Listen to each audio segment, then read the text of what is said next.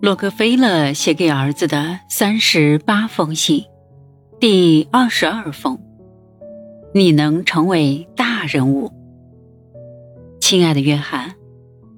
在马太福音中有一句圣言：“你们是人世间的盐。”这是一个平凡而发人深省的比喻。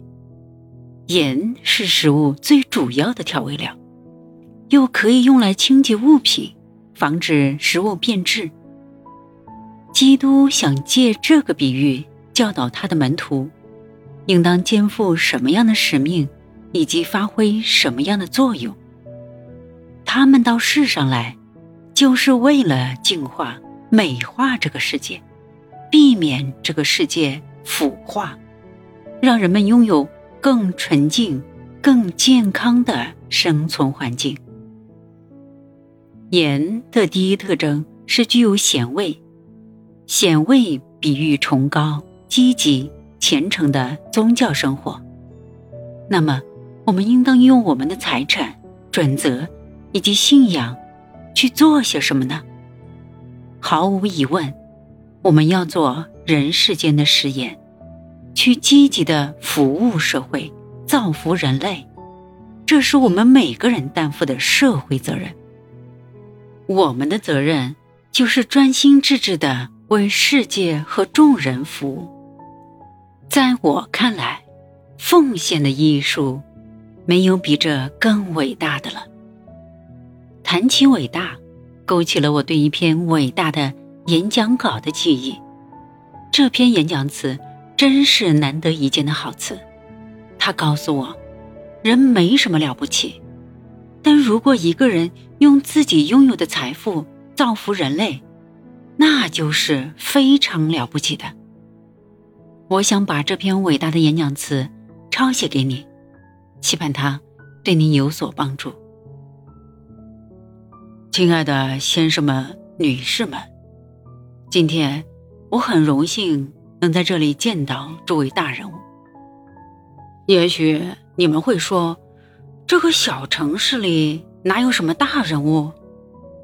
真正的大人物都出生于伦敦、旧金山、罗马，或者是其他大城市，他们不可能来自本地。但是，我想告诉你们，你们想错了。实际上，我们这里的大人物绝对不比其他大城市里的少。